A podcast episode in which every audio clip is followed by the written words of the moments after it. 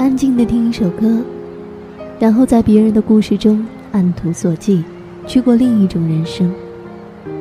终于知道，其实，在这个庞然的世界中，你并不是孤单的一个。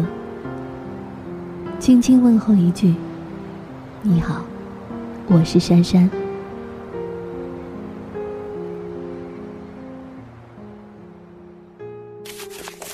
四月五号，星期二。他来了一趟，这让我觉得男人颇无头脑，而且不识相。他说要好好谈一谈，我们之间不应该走到如此。他答应在半年之内和妻子离婚。这些话至少听过了不下数十次，但是这一阵子仔细想一想，才发现我已经受够了以前的生活。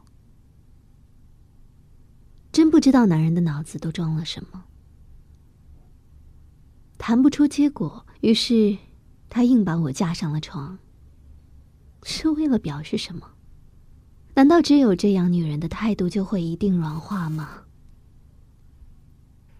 打不过他，我放弃挣扎，像一具死尸，动也不动，没有用的。反正我心意已决。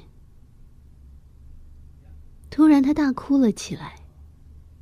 我冷冷的看着，发现了他的可悲，我的残忍。你无情无义。